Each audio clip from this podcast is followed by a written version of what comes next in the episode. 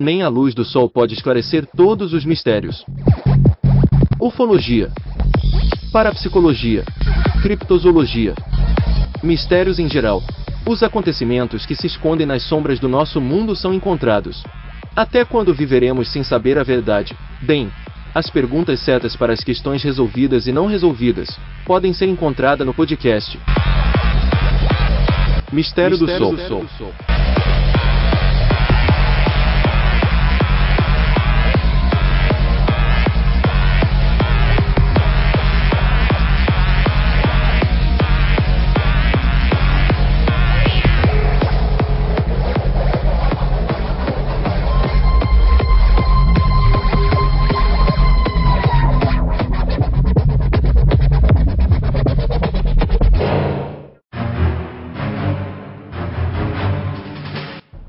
Olá, como vai você? Aqui é o Alex BR do Mistério do Sol.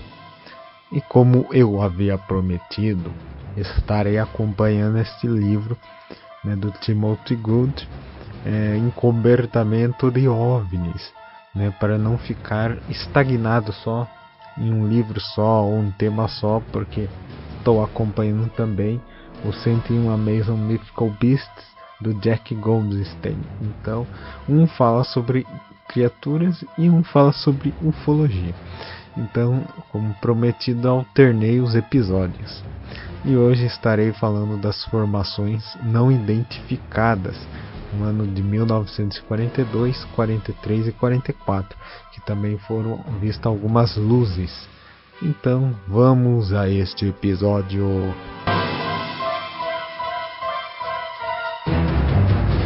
Então, as formações não identificadas, né, formações aéreas não identificadas de 1942.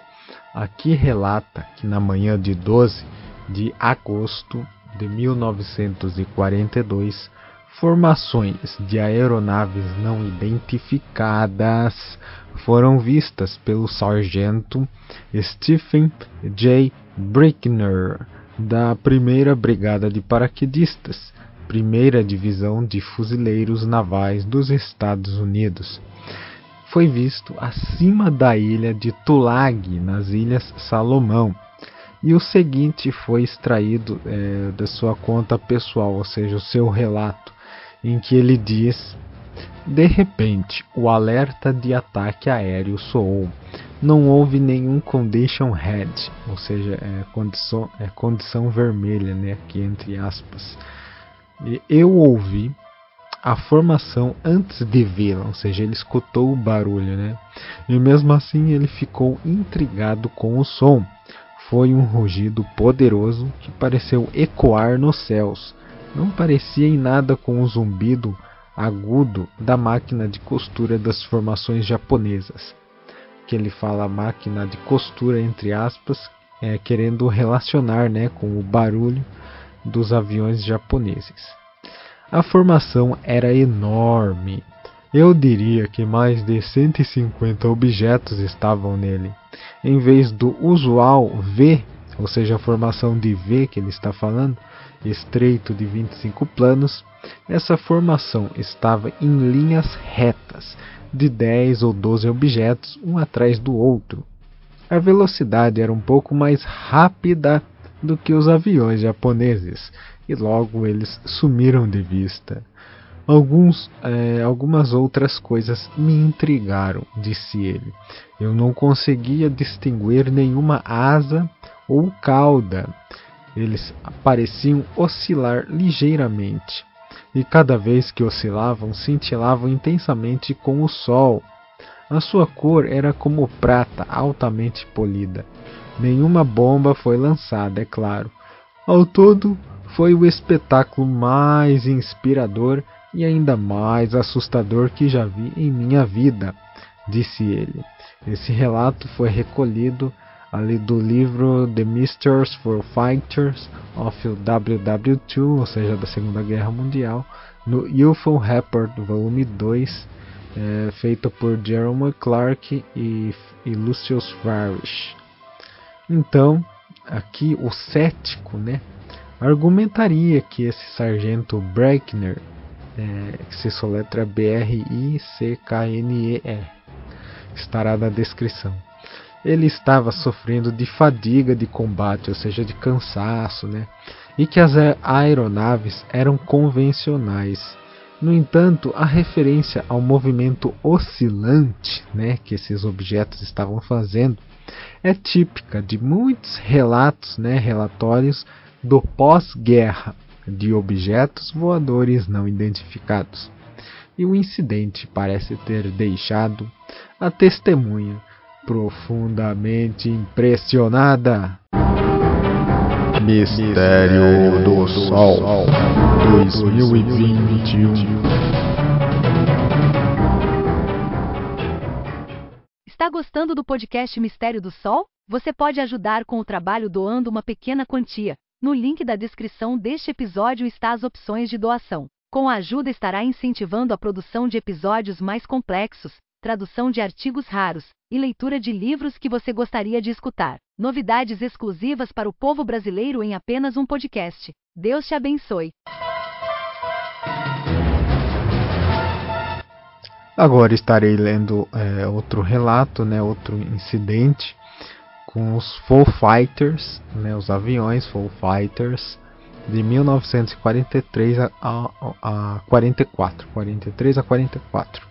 De acordo é, com o falecido jornalista é, Frank Edwards, os britânicos teriam criado uma pequena organização em 1943 que foi chefiada pelo tenente-general Massey para investigar avistamentos e pequenos dispositivos aparentemente controlados remotamente que estavam sendo relatados por tripulações aliadas. Espalharam-se rumores de que os alemães e os japoneses ou os japoneses introduziram né, uma nova arma projetada para interferir nos sistemas de ignição de bombardeiros. Mas como os Foo Fighters, né, como eram apelidados, nunca se envolveram em ações hostis, muitas tripulações de voos se convenceram de que os objetos eram algum tipo de dispositivo de guerra psicológica. Encerrado oficialmente no ano seguinte, o projeto Massey, como foi supostamente é, denominado em código, determinou que os Foo Fighters não eram alemães, e que os próprios alemães haviam estabelecido uma organização semelhante para investigar avistamentos, então relatados por pilotos da Luftwaffe. Então ali não era nenhum e nem outro, né? Seja ou seja a Alemanha e o pessoal ali desta operação Massey também estavam investigando a mesma coisa, né? Não era nenhum e nem outro. Bom, chamado de Sonderbitro, o Bureau, o Bureau Especial número 13, com o codinome é, de Operação Urano, foi dito por Henry Durant é, ter sido o, é, dirigido pelo professor George Kemper e assistido por uma equipe de oficiais de voadores, ou seja, de pilotos e engenheiros aeronáuticos e cientistas conselheiros. O oitavo exército dos Estados Unidos também ordenou uma investigação completa sobre os avistamentos, mas aparentemente não conseguiu chegar a uma solução satisfatória. As explicações foram propostas, é claro, incluindo o fogo de Santo Elmo, né, o Saint Elmo, e os relâmpagos, ou também apenas uma fadiga de combate. Ou seja, essa era uma das explicações, né, para essas luzes aí que eles avistavam, né? Ou era o fenômeno o Santo Elmo, para quem não sabe, né, que é um, um fenômeno que acontece em aviões, em postes, é, em vários lugares, né, que a energia ali que é, é, sai daquele objeto, que é um fenômeno natural de Santo Elmo, ou os relâmpagos, né? Relâmpagos de raios aí, ou então era apenas cansaço mesmo dos pilotos. Essas eram as explicações. Mas é improvável que essas explicações sejam responsáveis por todos os relatos, especialmente aqueles envolvendo dezenas de objetos observados simultaneamente por diferentes tripulações. Os relatos de Full Fighters não se restringiram a cenas de operações europeias, ou seja, não era só ali na Europa que acontecia isto. Um avistamento interessante ocorreu em Sumatra, em 10 de agosto de 1944.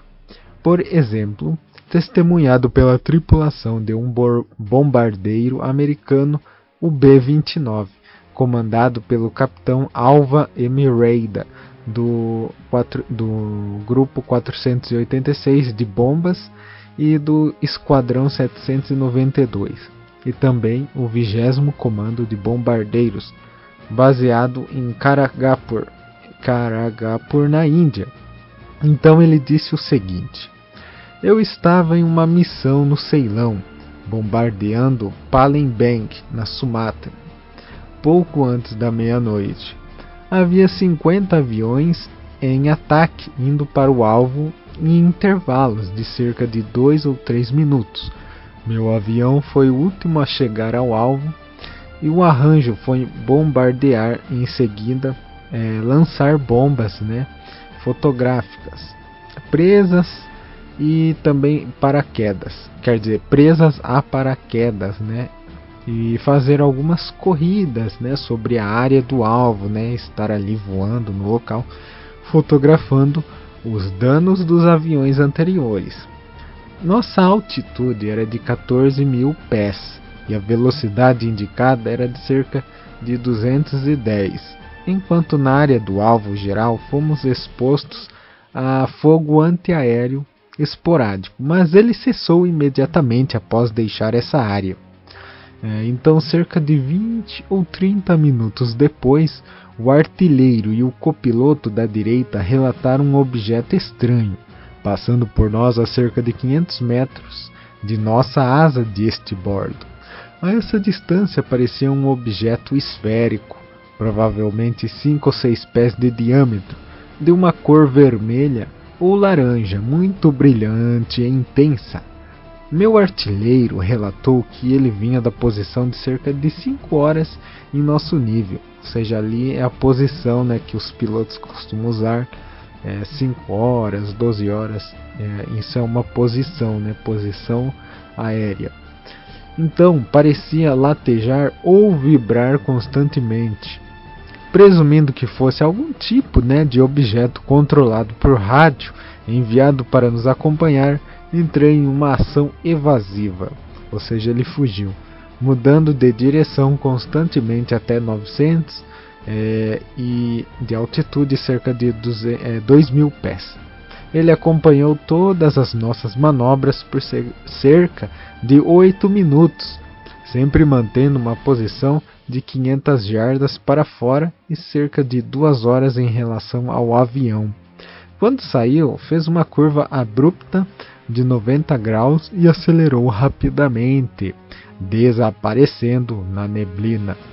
Durante a avaliação do ataque e interrogatório após a missão, ele fez fiz um relatório detalhado para a inteligência, é, pensando que era algum novo tipo de míssil ou arma radiocontrolada. Encerra aqui o relatório desse piloto é, aqui foi encontrado esse relatório aqui no livro Mystery of the Skies, ou seja, Mistérios do Céu de Robert Hale, é, ali é, escrito por Gordon Lorden e Harold Denu em Londres. Aqui eu gosto de citar as referências, né, para quem quiser pesquisar. Mistério do Sol 2021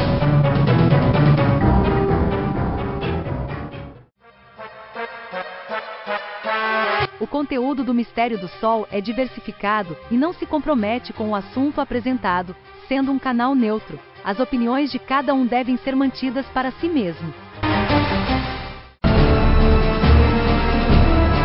Então termina o episódio de hoje, o episódio 32, é, baseado ali, eu estou acompanhando né, o livro do Timothy Gould, né, é, o Top Secret, Above Top Secret, ou seja, cobertamento de OVNIs, né? O que os governos estão escondendo em relação a este tema dos OVNIs.